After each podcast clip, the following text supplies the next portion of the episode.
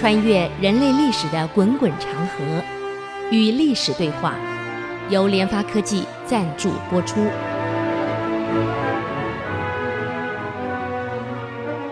这里是 ICC 音主客广播 FM 九七点五，您所收听的节目是《与历史对话》。我们上礼拜谈到这个韩侂胄啊，知道朱熹上奏折批他，嗯，我一直在讲啊，朱熹其实很有能力，也很有才华。如果嘴巴能像我们晏婴这样软一点、圆融一点啊，或是像这个这个武帝时旁边那个东方朔这么懂得上谏言的话，那朱熹不得了。我跟你讲啊，他这样。满朝全得罪了，你说你在朝中怎么为官啊？你全得罪了。那么现在严重是得罪了宋宁宗的宠臣韩侂胄。这韩侂胄真是厉害，所以能够当奸臣一定有两把刷子，人家根本不吭气啊，对你朱老还是客客气气。这一天呢，他搞了一个所谓的这个剧场啊，请大家来看剧。他请了皇上特别坐在主位来看剧，那么这个老韩呢，他找来的演员呢，主要的演一个闹剧、笑剧。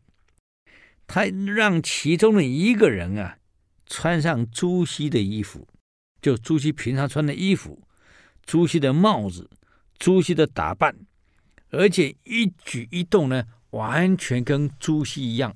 由这个人来扮演小丑。嗯，那么更好笑的是，这个小丑呢，扮演的是朱熹哦，扮演个小丑的角色，那么还一本正经的摇头晃脑的在剧本里面，这剧本都写好了，我们要诚意正心，要格物致知，修身齐家治国平天下，就是把朱熹平常那些言论呢，全部在在这个闹剧里面呢演出来了。大家都笑翻了。你要晓得，宋林宗笑到眼泪都流出来。这一演完以后呢，这个闹剧演完了，宋宁宗对道学家、就理学家的印象是坏透了。原来就是一群小丑嘛。嗯。接着韩侂胄呢有机会了，就跟皇上谏言了。他说：“朱熹这个人啊，非常迂腐啊。”这么迂腐的人，满嘴巴除了讲空话以外，大话以外，你想他能做什么？他没有能力嘛。你看他上的奏折，除了骂人、攻击人，去教育每一个人以外，他对国家应该做什么，他有过什么建议没有？写不出来，都是在教育每一个人啊。所以我看他当个教育家可以呀、你要他真的真的去这个为国家朝廷出力啊，出谋划策，我看是多余的啦，啊，这一下子他老兄啊，这韩先生筹划理学成功了，啊，朱熹终于被罢官了，赶出了朝廷，什么仕途啥也没有了，啊，接着呢，韩侂胄呢，嗯，再下一个目标啊。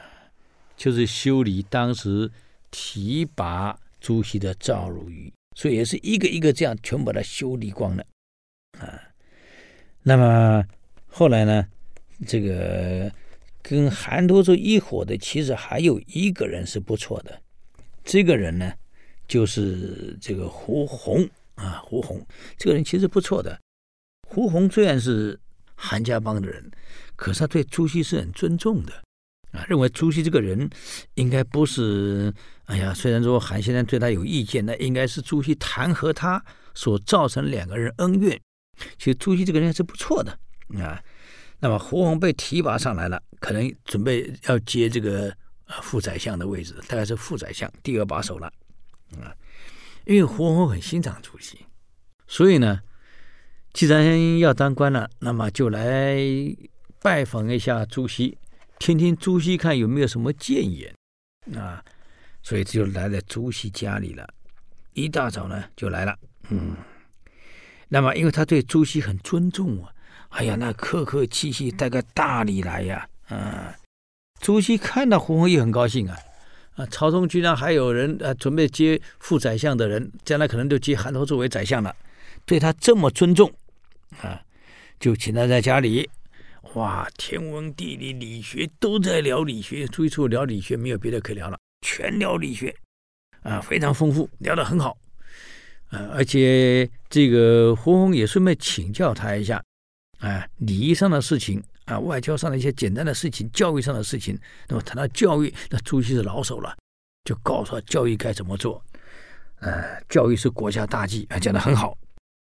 这个胡红听了很高兴，啊，这聊啊聊了，不觉不不知不觉，从早上这个九点多一谈谈到十二点多了。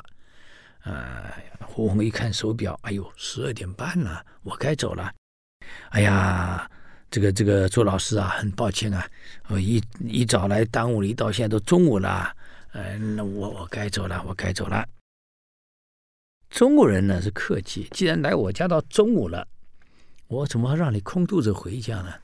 啊，其实我告诉你，如果让他就这样空肚子走，恐怕还没有后来的大问题。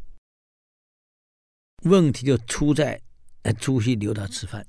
哎呀，哎呀，胡先生啊，都已经十二点半了，来了，那就用个便餐嘛，吃个简餐，吃个便餐再走嘛。啊，中国人是这样，官场上的客套话，就吃个便饭，吃个便餐。你不要以为真的是便餐，那真的是山珍海味。我告诉你，一大桌呢。这胡红一听，留下来吃便餐，还以为是。哎，一顿美好的一一一顿中餐就留下来了。这中国人古代至到现在都很重视吃喝，很奇怪啊，就留下来准备品尝。哎呀，一看这个朱熹这个白鹿洞书院在山山里，我看野味一定很多啊，在这喝个美酒，多快乐呀！嗯，谁料知道我们这个朱老夫子啊，他的便餐真的是便餐。那个饭呢、就是还不是大米饭啊，那个杂粮饭煮成粥，再用那个竹筛子捞起来，那个那个杂粮汤还可以降衣服呢，还降棉被呢。那捞起来以后啊，就变成干饭了。其实还是有点湿湿的、糊糊的，就一人这样一碗啊，哎。也一碗就算了，里面都是杂粮，说小米一类的，哎呀，大小小米、大米都乱七八糟，反正就是稀稀一类组成这种糊糊的啊。这个一人一一碗，嗯，那什么菜呢？那就两片这个这个腌萝卜没了，就这么简单。朱熹哪有钱啊？办个白鹿洞书院，书全部这个钱都捐出去了，养了那么多研究生，跟着他学的这么多人，他哪有钱啊？所以吃的就很简单了，不但这样子哦，所有朱熹的弟子们也都坐在一起，正襟危坐的就吃起来了。嗯，这个胡红在等啊，以为有什么大餐可以吃，呃，怎么就一碗杂粮的这个粥不像粥，干饭不像干饭，就两片这个塔光，就是黄萝卜。这两片黄萝卜，哎，我们都知道，我们台湾这个排骨饭啊，这个鸡腿饭啊，也放两片黄萝卜啊，再加两个卤蛋。他想可能是鸡腿饭或排骨饭，还有两个卤蛋，就他们等了没有吃，就一看，大家全吃完了，什么卤蛋，什么鸡腿，什么怎么怎么排骨，啥也没有。他终于明白了，原来你在羞辱我，故意让我吃这一个。我告诉告诉你，人跟人之间往误会就出来了。朱熹是我生活真的很勤俭，我很简单啊，我就请你吃这个，我也吃这个，学生也吃这个啊。我重的是教育啊，在修养生性上，物质不能太过分。他在胡公认为你是修理我啊。这山里面难道连一只鸡、一杯酒都没有？这山里面也不会穷到这种程度吧？朱熹，你太过分了！你不能这样侮辱我跟修理我。结怨了啊？怎么办呢？哎，我们再休息一下，等我再回来与历史对话。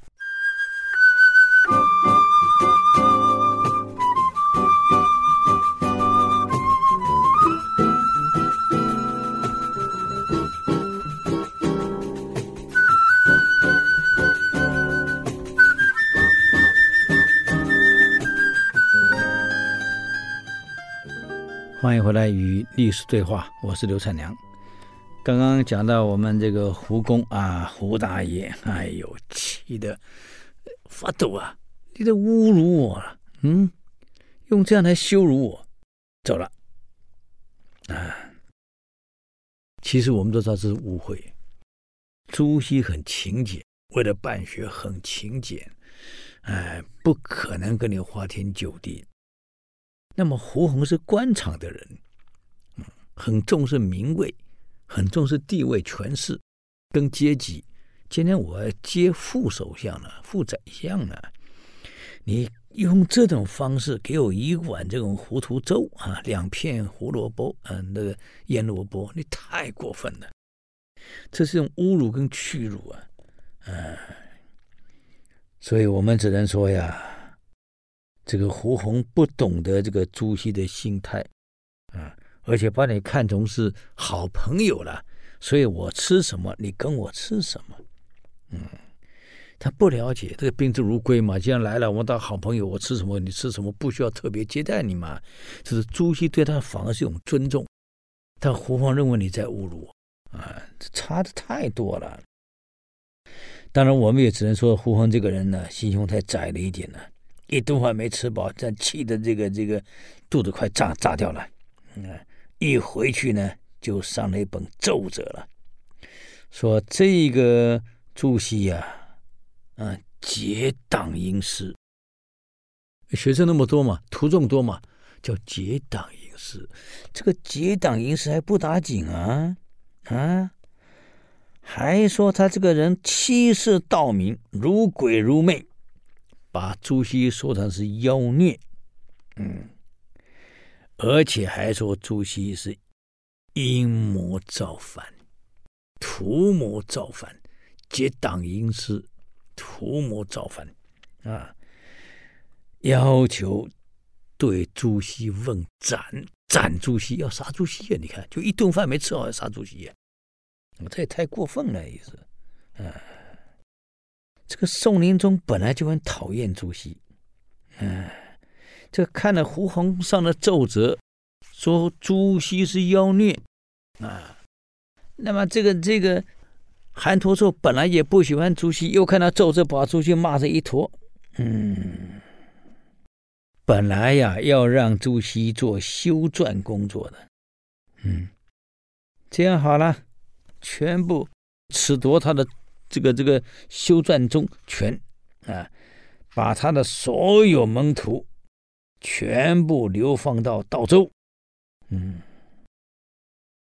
并公布朱熹等五十九人为伪道学，朱熹为伪道学的党首，嗯，这个有点像北宋时代所爆发的这个。呃，党人碑一样啊，有点像当时这个东汉末年的这个党锢之祸，有点像啊。这个朱熹毕竟人家修养还是好啊，我讲过，他除了口才不好，朱熹这个人除了口才不好，这个这个讲话容易得罪人，太耿直以外，人家胸襟也是蛮大的啊。也对当官，我也反正兴趣也不大，哎，走就走，哎，我也无所谓啊，你要我干就干，不让我干拉倒。啊，是真正读书人的志也不在求官，我心里坦荡荡啊，所以照旧在读书。你把我贬了，我无所谓，我一样读我的书啊，一样招生，一样讲学，学生一样一大堆，哈哈，这很有意思啊。嗯，但是经过了这个打击以后啊，他没想到他在社会上的期望反而更高。很多人反反对反对沱州，反对这个这个胡鸿和攻击他们这些人，反而朱熹声望更高了。嗯，但是苏望还这个朱熹呢，一样讲学不错，著述不错。嗯，这个人品坦白讲还是不错的，他不在乎嘛，你要怎么样都怎么样，我无所谓了啊。朱熹反正也习惯了，上上下下上上下下我也习惯了。就这样，清元六年，公元一千两百年，朱熹病卒了。朱熹死的时候呢，四方的僧徒集聚在信州，啊，奉朱熹为圣贤，啊，你看看，还有叫吕祖琛的上书，要求诛韩侂胄以谢天下，嗯。这个韩托胄终于领教到朱熹的厉害了。人虽然不当官，我告诉你，号召天下围剿你，够惨的了。啊，看到朱熹众望所归怎么办？嗯，不得不跟皇上说开放党禁啊，逐渐开放了，不敢这么再再再说他的东西了啊，这很有意思啊。好，这是我们谈谈朱熹的一些一一一一个过程，历经的这个高宗、孝宗啊，到光宗到宁宗，你还有思潮啊，很可惜啊。嗯，那么我我在前几集讲过了。宋呢，这个到南宋高宗以后呢，都是内禅，他不是说皇上死了再继位啊。刚刚我们讲到，像他到了孝宗的时候，孝宗很孝顺啊。那高宗没有孩子，怎么会有孝宗出来呢？哎，这个就问题来了。嗯，这个宋太宗赵光义呢，在我们讲那个那个辅生烛影以后呢，他当了皇帝啊。当时由这个赵普提出有金匮之盟，啊，就是传给弟弟，没传给儿子这件事儿啊。所以这个事情我们在很多集以前也提过这个事情。但是问题是，既然是传给弟弟有金匮之盟，按理说你宋太宗走的时候应该也传给弟弟，不传给儿子啊。可他传给儿子，不传给弟弟，就违背了金匮之盟。所以这个变成宋朝的一个遗案了。所以从太宗完了真宗，一直到高宗，那八代呢都是太宗的后代。嗯，一直到了这个高宗的后代开始呢，又还到赵匡胤的后代了。那这很好玩啊。所以北宋都是都是赵匡胤的后代，南宋是赵匡胤的后代。啊，所以这个从宋太祖赵匡胤建国以后，北宋。没有一个皇帝是他的后的后裔啊，这个很好玩。嗯，问题是高宗南迁以后啊，因为高宗没有孩子，因为没有这个儿子也是麻烦。岳飞当时死了，其实有个原因也在这里。明知高宗没有孩子，岳飞老是问他太子定了没有？太子定了没有？这个高宗不太高兴啊啊，这点也是原因之一。现在问题是高宗现在年纪大了，你不能没有太子啊，那怎么办？嗯，所以高宗就很奇怪，决定在太祖的后代之中挑一位皇帝的继承人。那么他们有有有辈分的，就在伯字辈子上面这个呢，挑一位天子。于是高宗呢就下诏。只要是太祖的后裔啊，有脖子背的七岁以下的小男孩，就入宫备选，呃，不能太大，太大了没用了，哎，不听话了，不能当我孩子。他又收来当儿子的，要七岁以下的小男孩入宫备选。后来挑了十个人入宫了，就组织了一个评审委员会啊，由高宗当主委，就开始审了。哎呀，品头论足，就跟选美一样。就在这十个人当中，后来挑了两个，定了两个出来了。嗯，这两个孩子呢，第一个他伶俐聪明，第二长得也不错，都挺好的，亭亭立立的啊。那么其中呢，这两个孩子呢，留虽然是被留了两个下来，这两个呢，呃，有一个呢是圆圆胖胖的孩子，一个呢就显得瘦小了，比较瘦啊。比较小一点，才华都很好，都很伶俐。主要是一个是圆圆胖胖的，一个呢就比较清瘦啊，小小的。那么中国古人有个特征啊，他喜欢这个呃肥肥胖胖的孩子，表示有福气啊。所以呢，这两个再衡量了一下，想一想啊，这个胖小孩比较有福气，这个瘦小孩呢，就可能不是那么好了。所以就拿了三百两银啊，给了这个瘦小的孩子，让他回去了，准备走了啊。当这个孩子领了钱的时候呢，这个来给高宗拜别，在给高宗鞠躬的时候呢，那彬彬有礼，斯文可爱。这高宗一看也蛮喜欢的，哈，结果怎么样呢？哎，我们休息一下，等会儿再回来与历史对话。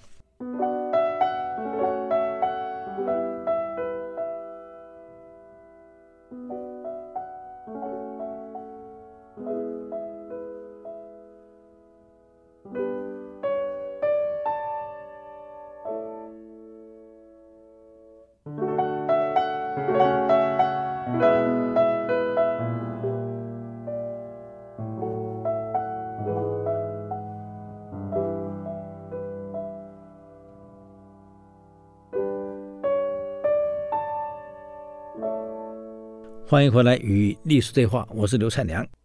那么上一集呢，我们讲过了这个朱熹过世后啊，那么他历经了几朝的皇帝。现在呢，我们来看看这几朝皇帝呢是怎么接下来的啊。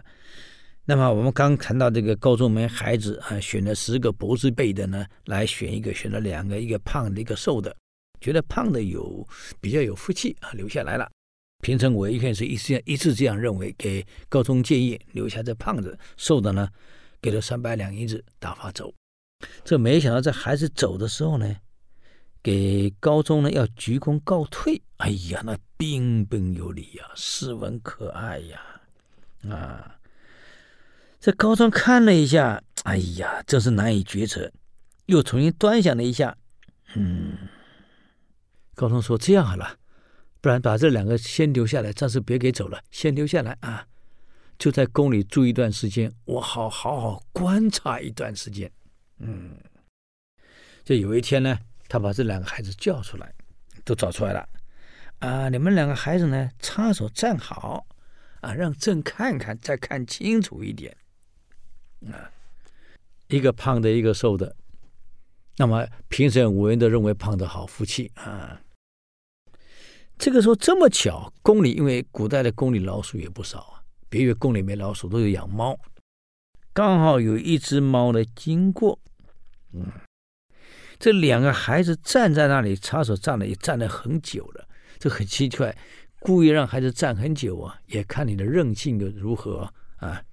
这站了很久了，那么这个小胖子站了很久，觉得很无聊，就看到小猫咪，啊。过来了，就起了一个念头，就捉弄这小猫咪，啊，就用脚呢，故意不断的去踩这小猫，这小猫听到哇哇喵喵喵喵喵叫，啊，这小这个胖孩子呢，又顺势踹了猫屁股，啊，就露出很得意、恶作剧、很得意的表情。这猫给他踩的本来就已经喵喵叫，再给他屁股的一踹，哇一叫跑了，啊，故意去踹他，嗯。你看，高中故意让你两个孩子站在那里，那怎么会有猫突然出来呢？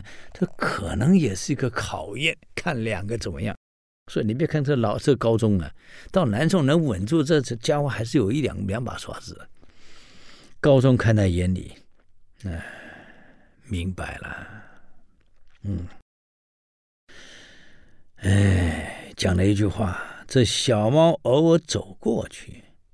这猫个没惹你，啊，也没碰到你，为什么一定要去踩它？啊，把猫踩痛了，猫在叫，还露出那种得意的笑容。哦，我告诉你，得意的笑容露出来是很邪恶的，各位，啊，这太随便了。不但这样，还最后用脚踹它一下，让猫大痛一下跑掉了。我让你们两个站在那里，我在观察哪个稳重。这胖孩子太随随便便了，哎，连个小猫没惹你，你去惹他干嘛？嗯，这样的孩子不够稳重，怎么能担当国家重任呢？嗯，他是没讲话，皇上看他眼里是没讲话。把所有委员找来了，你们认为怎么样？委员大概知道皇上意思了。啊，皇上你决定，这不是我决定的事儿。我让两个孩子在那里，你们都看到了，啊，免得说我专制啊，我皇上决定怎么怎么样，成立委员会的就是我说了算，那何必成立个委员会？你们都看到了，啊，两个在那里。那个瘦的孩子稳稳健健的动都没动，我们叫他插手在那里就在那里规规矩矩，而那个胖的孩子，但他认为福气大的这个孩子摇头晃脑，晃来晃去，啊，很不耐烦。处理国家任何正事儿，绝对要有耐心，有韧性。这孩子没有耐心，也没有韧性。那个猫过去的那个瘦的孩子动都没动，啊，就让猫过。而这胖孩子呢，去惹他，故意去踩他，还踹他一脚。这种对动物连爱心都没有，又不够稳重，显然是家教有问题。一个孩子家教有问题，嗯，将来我怎么敢把国家重任托给他？啊，何况将来作为我的孩子，命为太子，这样的人将来会对我孝顺吗？我怀疑啊。原来我们是让瘦的孩子离开，钱都给了，可他在鞠躬的时候，我觉得这孩子挺好的，很斯文，所以留下来观察了一阵子。嗯，现在你们都看到了，这两个孩子哪一个气质好？瘦的，哪一个稳重？瘦的。哪一个有仁慈心？瘦的，哪一个有耐心和韧性？瘦的，啊，这样把国家托给他才能放心啊。嗯，好吧，我看就这样吧。这个今天面试的成绩大概大家都都看了，就让这孩子留下来，受的这孩子留下来，好好教育他，培养他。将来可以担当一个国家的重任，啊，千万记得啊！就这样让胖孩子回去了。嗯，这个瘦的小男生就是以后的一直想忠心皇室的忠心是这个宋朝的宋孝宗。嗯，所以坦白讲啊，虽然说两个孩子的竞争已经过了，不代表他一定会接位呀。因为后面还有很多人出来呀，啊，所以他以后呢能够脱颖而出，啊，能够经过这个长大后还有一段激烈的角逐，嗯，等长大以后啊，还有一位叫恩平郡王，啊，也跟他一样，虽然他留在宫中，这个皇上把他留下来了，长大了，那长大以后是不是一定给他接王位呢？而未必，因为还有一位一位。孩子也长大了，叫恩平郡王，啊，一样优异，一样斯文，一举一动一样大家风范。所以有人推荐他呀，皇上看了以后，哎呀，这个很难取舍呀，那怎么办呢？啊，最后呢，这个大臣史浩，史浩看到皇上高中呢很难取舍，就给他做了个谏言。这个谏言啊，跟当时隋文帝考这个杨勇太子杨勇跟隋炀帝啊杨广哈如出一辙，一样的方式再考一次。所以各位看官，我们要读历史啊，才不会被考倒啊！啊，你看他怎么考？当时隋文帝就是送了几十个美女给杨勇跟杨广啊，半年后去检查了一下，哎呀，这杨勇送去的美女呢？都已经用过了，而杨广的动都没动。哎，隋文帝很高兴啊，原来杨广这么好啊，不近女色呀，嗯，所以把国事托给他了，才知道上了当。那么史浩呢，也用这一招，建议各赏识宫女、美丽宫女十人啊，试一试一试，两个年轻人呢，看他定力如何。就每一个各赏了十个美女，嗯，过了一个月以后呢，因为每个各赏十位嘛，大概过了一两个月了，嗯，这个了解一下，看两位年轻人在家里干什么，嗯，当然并不是像隋文帝派人去检查的，不是啊，派人了解一下这两个人在家里到底在做什么事情，嗯，结果发现呢，这个。恩平郡王呢，整日泡在美女堆里面乐滔滔，哎呀，喝酒呀，作乐呀，哎呀，高高兴兴的，太高兴了。中宗送了十个过来嘛，所以每天就跟他们玩在一起。那么这个孝宗呢，后来的宋孝宗呢，哎，就像老生入定一样，各位完全不睬。这宫里怎么逗他呢？没反应啊，啊。这考验通过了，才确定立了他为太子。好，我们休息一下，再回来看看日后怎么发展。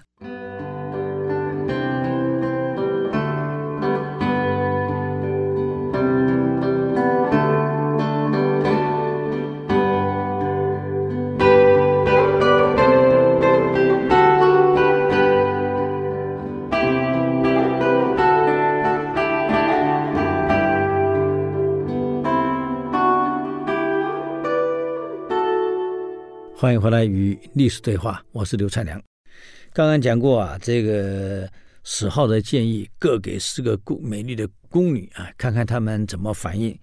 结果恩平王呢是每天跟这个女孩子玩在一起，而这个孝宗呢就跟老僧入定一样。哎呀，这宫女怎么挑逗，完全无动于衷。嗯，所以就这样，高宗很高兴啊，看来我没看错人啊，从小看到大，所以就这样立为太子。孝宗虽然不是高宗的亲生儿子，但是啊。那种孝心，我告诉你，比亲生儿子还要孝顺，嗯，所以父子的感情非常融洽。所以高宗虽然没有儿子啊，得到孝宗这么一个儿子儿子啊，哎呀，真是太好了。我告诉你，亲生的孩子都没这么孝顺，所以高宗也看到这个儿子这么贤德，自己呢又倦于政事。因为从南迁以后，坦白讲啊，为了南宋的稳定，为了南宋不亡国，为了抵御住金兵，高宗够累的啦。各位一直想休息呀、所以就决定提早退位。啊，孝宗跪在地上一再吭辞，高宗一再慰勉。啊，最后高宗呢就搬入了德寿宫，当了太上皇。嗯，孝宗继位了，所以这个叫内禅。呃，皇上没死，就已经交给了下一代了，所以称为内禅。那么太上皇铺德寿宫的那一天啊，突然大雨倾盆，哇，那不得了啊！嗯，孝宗真的很孝顺，虽然不是亲生的，那种孝顺这跟感激。六岁进宫。这么样培养，这么样照顾跟教育，那种对高宗的感激啊，跟生父一样啊。所以孝宗呢，再看这种大雨倾盆啊，怎么办？那么那一天，高宗搬进这个德寿宫，让太子继位，当了皇帝。皇帝呢，穿着这个龙袍。雨这么大呀，那你晓得这个宫跟宫之间这个屋顶可没有接连啊，会淋雨的呀。他硬是扶着这个这个高宗啊，送进他的轿子，自己陪着这个轿夫抬着他进到了这个德寿宫的宫门啊。高宗看到这个自己的儿子啊，孝宗。被这个雨啊，大雨淋成落汤鸡呀，啊，没有一点怨言，自己陪着轿子把他送进来，扶他上轿。大雨倾盆，没有伞哦，就这样陪着轿夫送到的这个这个他的这个德寿宫，然后呢，再扶着这个父亲下轿子，再扶着父亲进宫，一身湿透了。哥离开的时候还跪在地上。给父王磕头啊！父王，你把位置给了孩子，孩子能不能扛起来？我没有把握。希望日后父王还是要随时随地来指导孩子怎么样把国家治理好。这么诚恳的在给他磕头。嗯，高宗看了这个满头的雨水呀、满衣服全湿的孩子，还在地上给他磕头啊。啊，眼泪都出来了，高宗才把孩子扶起来，说了一句话：“朕付托德人，我没有丝毫的遗憾了。啊，我所托德人，我没有什么遗憾了。各位，啊，所以高宗内禅以后，在后宫又过了二十四年，你看。”等于他下台后也活了二十四年，在后面过个悠闲的日子。这二十四年当中，孝宗每天来给他报告，嗯，让父亲知道国家现在事情如何，嗯，所以孝这个孝宗啊是不时来请安。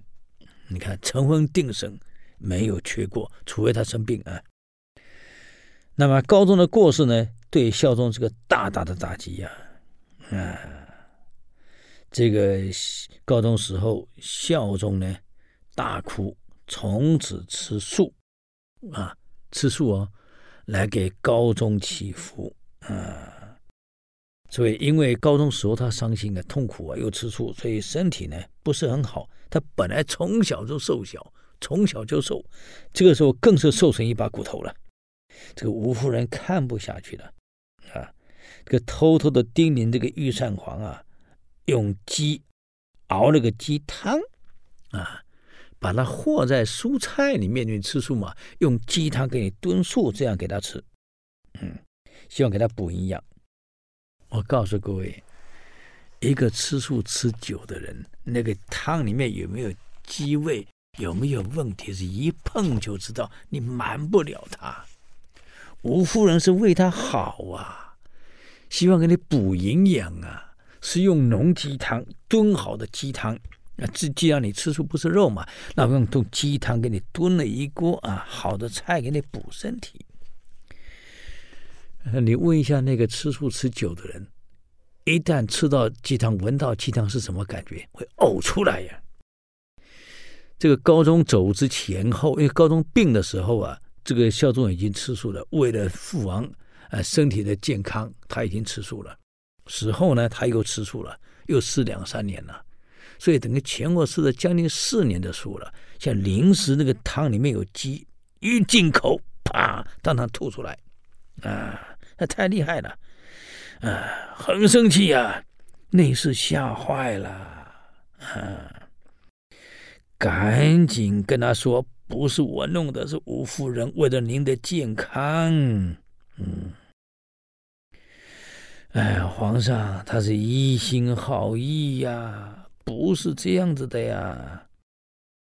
这孝宗很生气呀，父王走了，我能够为素为他祈福，你却破我的孝心，砍了，要杀吴夫人的脑袋。你看，嗯。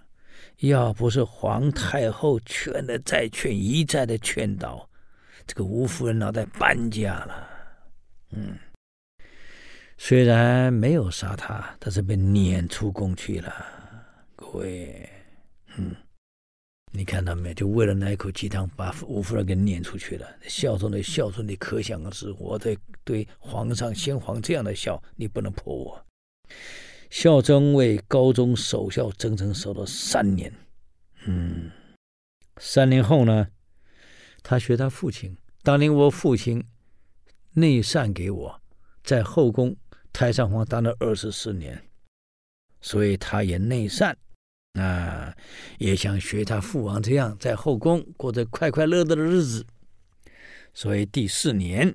就位置禅让给了太子光宗，嗨，他也想过着这个惬意的太上皇生活。可是孝宗，我告诉你，真的讲对了，这个太守干太干的人，福报真的是不足。他没高宗那么好命啊。那高宗有个孝宗，虽然不是亲生的，是如此的孝顺，而光宗是孝宗亲生的，哎呀，一点都不孝顺。这个从当了皇帝以后，根本对父亲什么承封定省啥都没有了，再加上这个光宗结婚娶了吕后之后，他更是更是跟父亲对着干，啊，连这个李后都对着干，你看到没有？这李后原来是庆远节度使李道之的女儿，李道呢原来就是强盗出身的，后来干了个节度使，这个女儿身上啊留有他父亲那种强盗的血液。跋扈、刚烈，嗯，哎，这个光宗娶了她，光宗是有名的巨内，这个巨内巨到得的心脏病，你想想看，光宗，个娶的这这个后这么凶，李后又喜欢挑拨离间，搞得光宗跟父亲呢日渐不和，啊，互相猜疑，所以两个人都得病了，啊，加上心理上的这作祟，哎，算了。光宗远远避开了孝宗的北宫，孝宗自己呢是个孝顺的儿子，却养出一个这么不孝顺的亲生儿子，啊，一病气死了。这个孝宗是这样子的，很有意思啊。啊，那么光宗自己体弱，哎呀，歪歪倒倒，五年后也驾崩了。哎，这个很有意思啊。好，我们简单给各位讲到那个三个皇帝的内善啊，各位命都不同啊，这是南宋。这个今天我们就给各位啊介绍到这里。如果对我们的节目有任何建议，欢迎到 IC 之音网络留言。我们的网址是 www 点 ic 九七五点 com 与历史对话。我们下周再见，谢谢。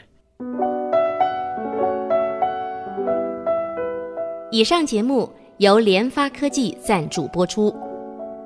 联发科技邀请您同游历史长河，发现感动。积累智慧，扩大格局，开创美好幸福人生。